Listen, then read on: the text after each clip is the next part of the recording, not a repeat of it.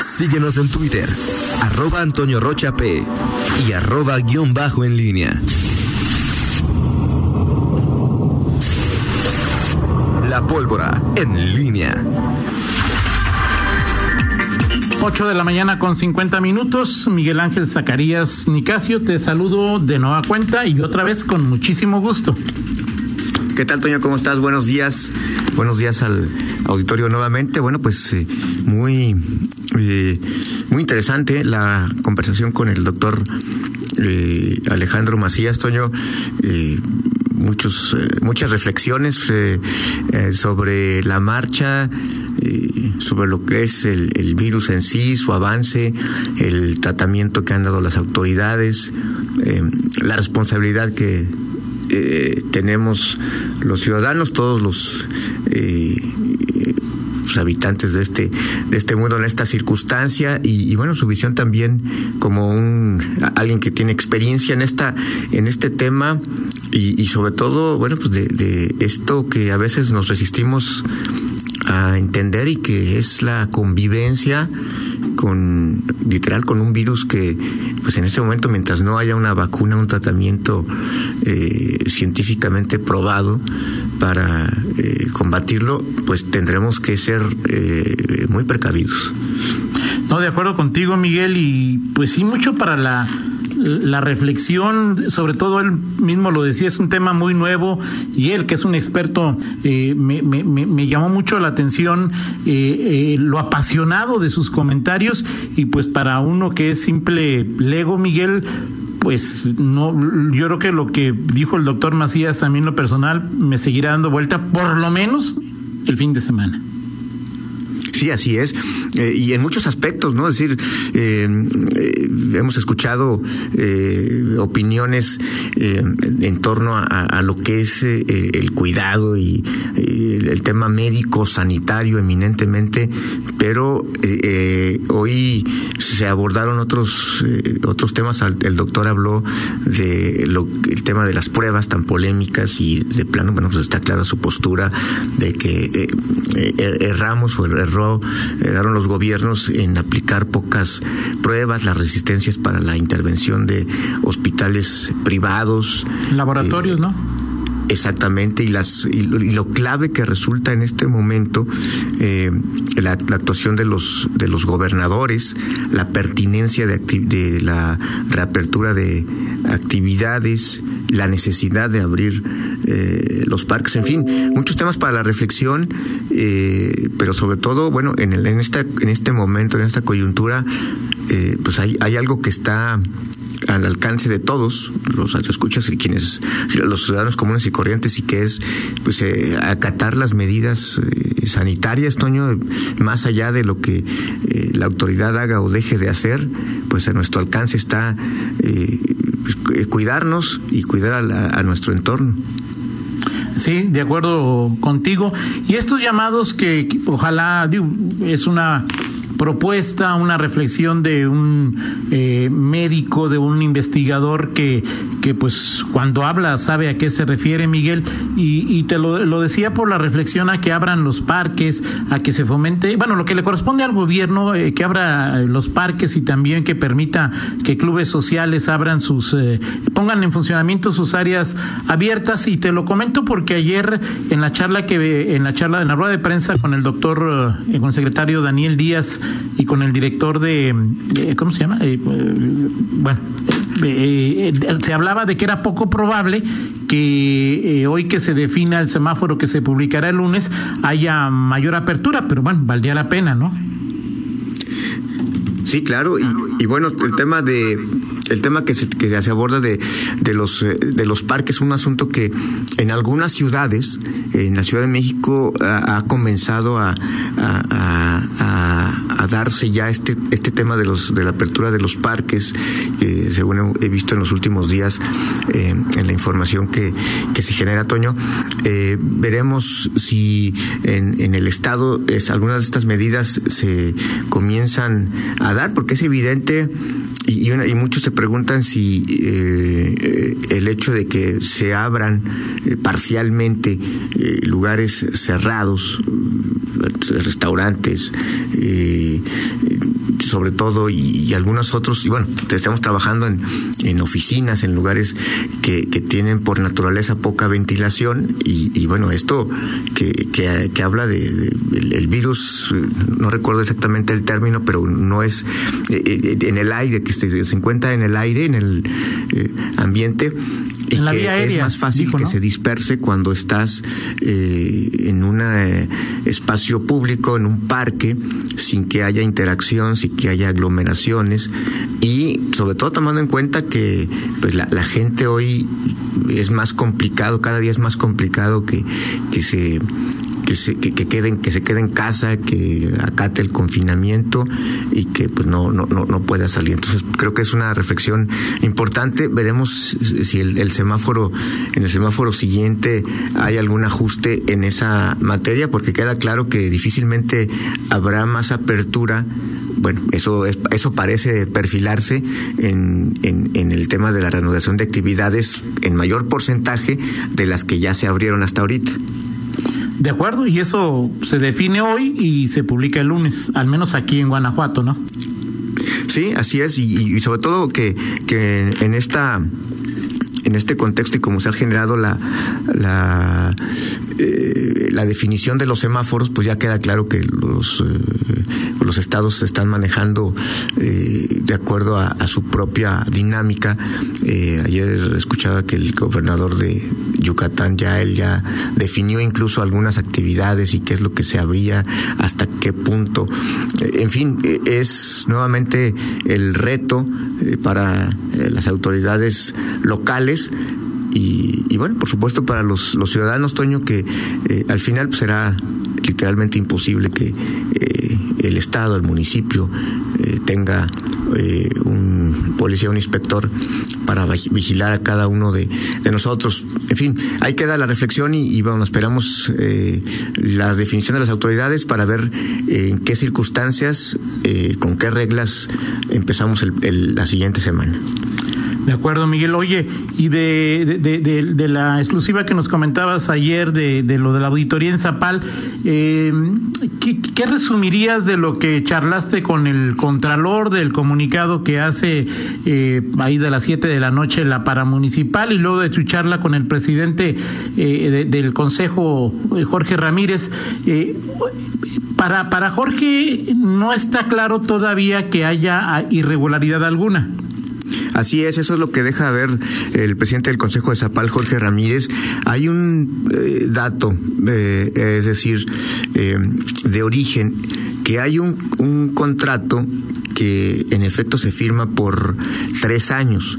La Contraloría dice, observa, no dice, sino observa justamente que la irregularidad es que al hacerse los eh, contratos, al partirlos o dividirlos, eh, anualmente eh, es donde se, se detecta o, o, señala esta irregularidad presunta de, de que no se observó eh, lo, lo, que, lo que se debe observar cuando hay una adjudicación directa. Es decir, de origen hay un contrato de tres años, por tres años.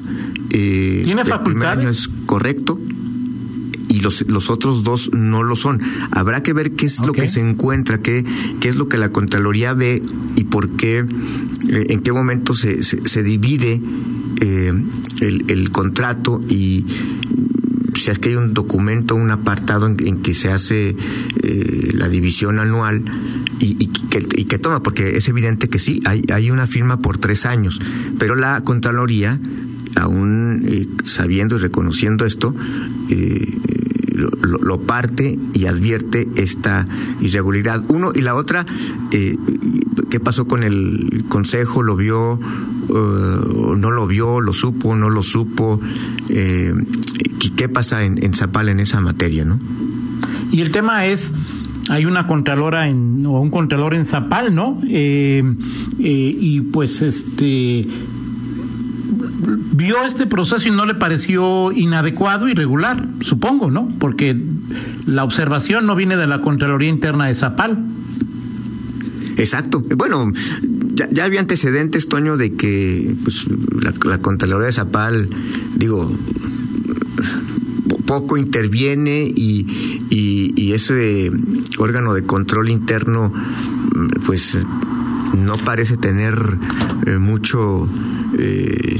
eh, mucho que decir a su favor en torno a, las las cuestiones de, revisar el, manejo adecuado en esta materia. En fin, yo creo que hay muchas preguntas en el aire y creo que las conclusiones pues, nos darán mucha eh, luz y seguramente al consejo que encabeza Jorge Ramírez, me parece que en ese sentido Jorge Ramírez tiene una buena oportunidad como presidente del consejo y los integrantes del consejo actual para eh, remediar lo que se hizo mal y sobre todo pues que, que Zapal por lo poderoso que es como ente eh, con un presupuesto amplio y con lo que es en sí, eh, pues de una muestra de que, de que no se van a tolerar este tipo de asuntos.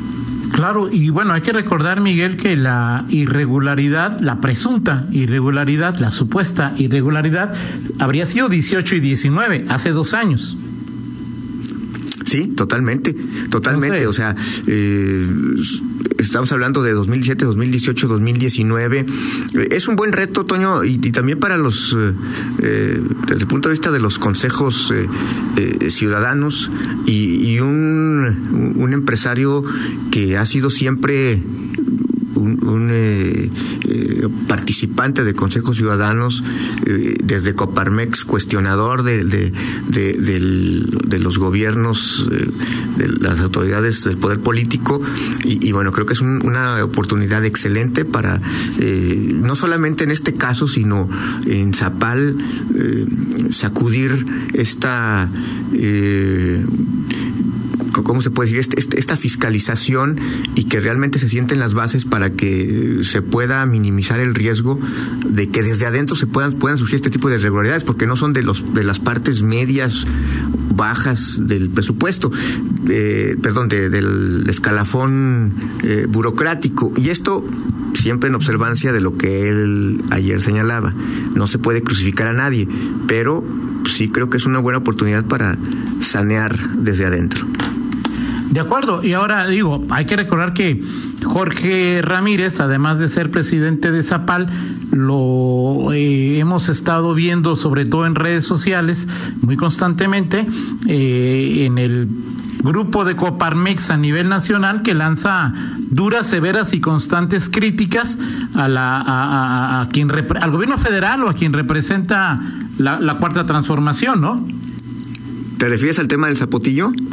No, no, no, no, no. Él, eh, de este grupo de Coparmex que critica ah, sí, sí, cierto. pocos apoyos a la empresa, que los han dejado solos. O sea, es decir, a este, eh, eh, este, la, propuesta que ha tenido Coparmex, la política que ha tenido Coparmex Nacional, de la cual Jorge forma parte, y que han sido la propia institución, los integrantes y Jorge Ramírez también en, en señalamientos hacia la cuarta transformación, ¿no?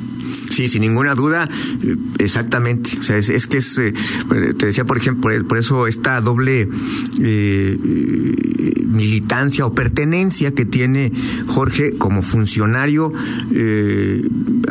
presidente de un consejo de un organismo público, ciudadanizado, sí, sí, pero, pero un organismo que tiene que ver con el manejo de recursos públicos y al mismo tiempo crítico de lo que se hace.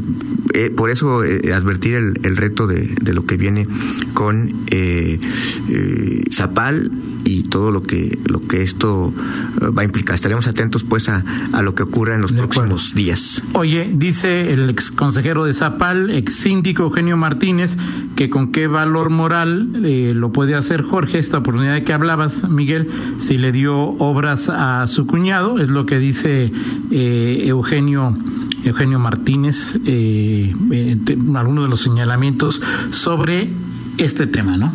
pues sí, este, vamos a ver ahí un punto de vista interesante. Digo, cada quien tiene su propia historia.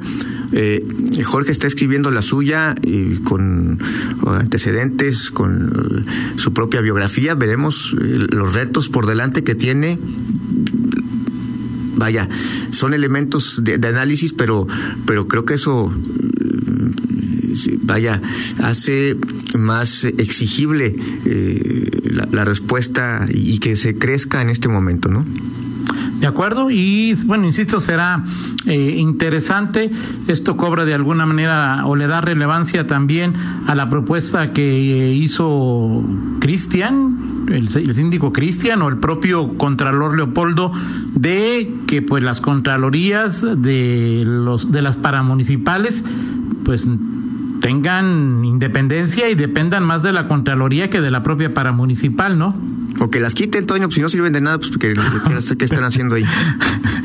yo ya sabes que esa yo la, yo esas las firmo, es decir, las contralorías eh, me parecen casi lo mismo, quizá un poquito, un, un, un, un nanocítrico mejor que, que los exhortos que hacen en los congresos local y federal. Totalmente de acuerdo contigo. Es como cuando yo le digo algo a mi esposa, pues no sirve de nada. Me adhiero, Toño. bueno, Perfecto. vámonos, Toño. Al ratito nos vemos en el eh, viernes de relax, pero por lo pronto nos despedimos eh, en este momento, en este viernes eh, retro, con una eh, cumple 24. Miguel, Miguel. Ay. Rita Zamora te pidió un favor. Ah, sí es cierto, Rita Zamora, ah, perdón. Mañana Rita Zamora, no se olvide, a las nueve, eh, a las nueve de la mañana, eh, va a estar el director de Economía, José Manuel Casanueva, ¿verdad?